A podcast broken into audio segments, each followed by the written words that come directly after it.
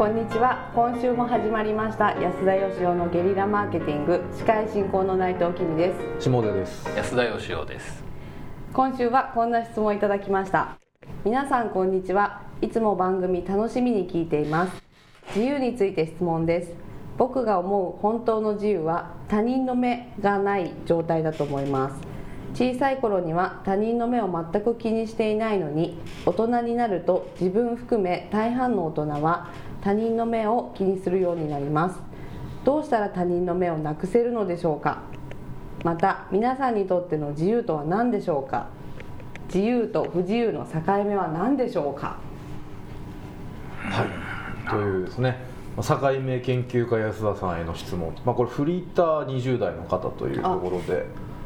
はい、もう内藤さん。読めたと思ったら読み忘れました。はい、今日ね、はい、せっかく噛まなかったので、そうですね。飛ばしてしまいましたけども、はい、ということで。社会の目が気になってるんですかね、この方は。まあ、そうなんでしょうね。まあ、社会の目、他人の目を気にするのが嫌だからフリーターなのか、まあ、どうなんですかね。皆さんにとってって書いてありますんで、まず。内藤さん。内藤さんにとっての自由とは何ですか？いや自由ってまあ、ちょっと真面目に答えちゃいますけどいいですか？はいいいですよ。自由はですね、まあ、自分でも律するしかない。もう自分の弱さが分かる。もうどちらかというと頑張っていかなきゃいけない世界かなっていう思います。えちょっと何言ってるか分かんない。まあよく言ってくれたけど。もう本当リスナーの方は代表して一応言っときますけど。こう自由ってこう何でもしていいじゃないまあしていいじゃないですか。まあ。何でも手に入るっていうことですかね。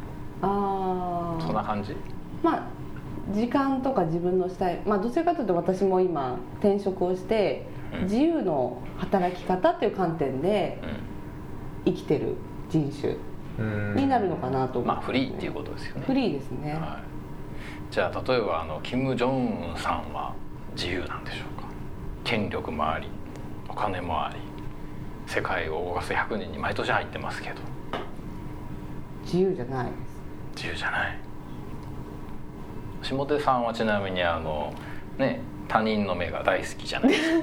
大好きですね。まあ、い。やだから僕ねよくわかんないんですよ。他人の目をなくしたいと思ったことがないので。ですよね、うん、僕はでもまあなんとなくは分かりますけどね。矢田さんそうですよね、えー、そっち側ですもんね自由と不自由の境目って言われてもじゃあ不自由じゃないことを自由というのかっていう問題もあるのでなんか全然別物のような気もするし。そうですね。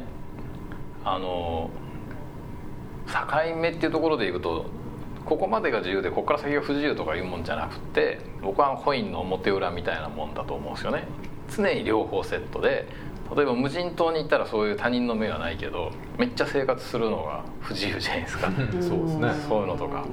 人がいることによってあの快適になることもある代わりにその代わり不自由もあるっていう。なるほど。何かの自由を取ると何かの不自由がついてきて、はい、っていう。で完璧なる100%の自由なんていうものはないんだと思うんですよ。まあそうですよね、うん、じゃあ赤ん坊が自由かって言ったらね自分でどこにも行けないわけで。そうなんですよ。確かに。まあでもこの方多分そのこの方にとっての自由とは、はい、世の中から人間どもがね あのいなくなることだと思うんですよ。はいはいはい、ええ、うん僕はどちらかというとこの人あれじゃないですか。小さい頃は他人の目が気にならなくて大人になったら気になるようになったっていう感じですけど、僕は逆に小さい頃の方がすごい気になって。ああそうか確かにそうですね安田さんね、僕小学校の5年生まではあの人間なんてみんな死んでしまえばいいのにっていう 俺以外みんな死んでしまえって。どうやって生きていくつもりだったんですか？まあその頃は子供だったんでねなんとかなるさとなるほどなるほど、はい。でも大人になってからだんだんとあんまりだからあの気にしなくなったんでしょうね、うん、他人が自分のことをどう思ってるんだろうっていうことを考えてももう意味ないなっていう、うん、そうですよね、うん、まあ他人の目がなかったところで自分の目もありますしね。それはなくせないし、なんかまあこれも宗教観とかにもねなってくると今度は欧米行ったら神様が見てるよっていう話になるわけだし、うんうん、日本だとお天道様が見てるっていう話なんですかね。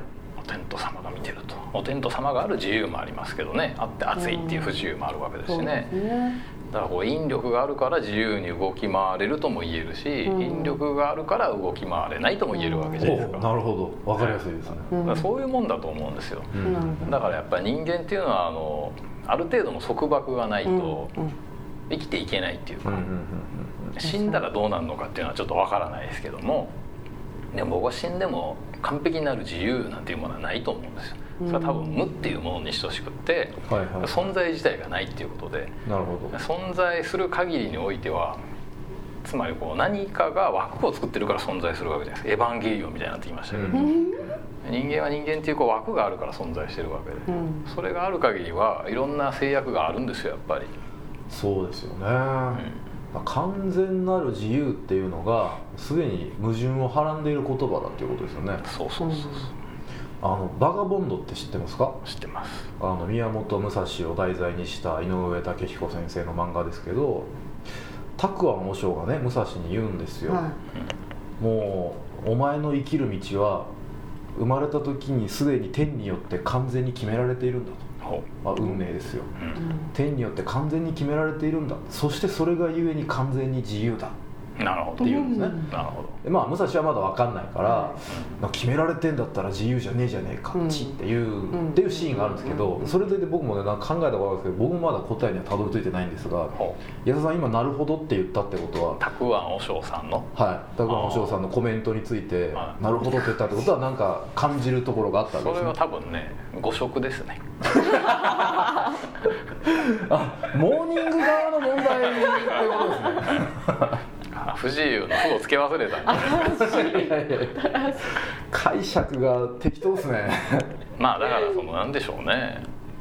全てが決まってるとも言えるし全ては決まっていないとも言えるんじゃないですか、うん、そのコインの表裏っていうことだと思いますけどね。そうですよね、うん、光があれば闇があるしっていうね話と全く同じなんでしょうけど、うん、何をやってもいいんだけどだけどあのやっぱり何やってもいいわけじゃなくて、うん、まあ、人間なんてそうじゃないですか。例えばもうあの死ぬ覚悟だったら人殺したりとかね物盗んだりとか何やってもいいわけですけどなかなかでもそうはしないじゃないですか。はい、やっぱりなんかその人と生まれた瞬間にですねあるんですよ。やっぱこうできることとできないことと。まあ、難しい話になりましたが、はいはいはい、とにかく大事なのはあのその自由と不自由のバランスだと思うんですよ、うん、どの自由とどの不自由をセットにして俺は受け入れるかっていうことを決めるっていう。ああなるほど、はい、必ずあの自由には不自由がついてくるんですけど自分の好きな不自由にしといたらいいんじゃないですか、はい、例えば下田さんはねあの犬を飼うことによる不自由を引き受けてらっしゃるじゃないですか、僕はあの盆栽を育てることによる不自由を引き受けてるわけですよね内藤さんは何かありましたっけ？そう考えると完全なる。完全なる。あ言いましたよ。我々が矛盾だと決めつけた。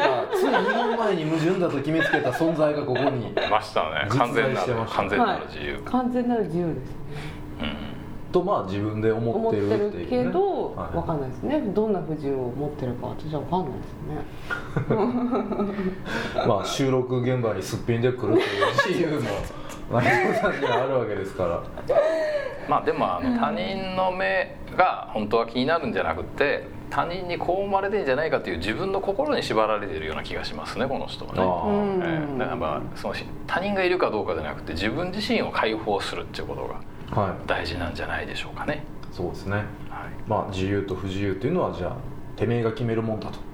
そうです。そのいろんな種類があって好きなのを選んでちょうだいっていうことです。よ、うんそう選ぶ自由はあるわけね、選ぶ自由はあると。だけど完璧なる自由はないというようなタクワンさんにたどり着いて やはりもう王将レベルです、ね、王将レベルです。はい。えー、ということで、まあ、今日はあのゲリラでもマーケティングでも全くなかったですけど、はい、あのちょっと楽しんでいただければと思います。ということで、えー、今週はここまでとなります。皆さんありがとうございました。ありがとうございました。ありがとうございました安田義雄への講演依頼とゲリラブランディングのご相談は安田義雄 .com のお問い合わせフォームよりご連絡ください。お待ちしております。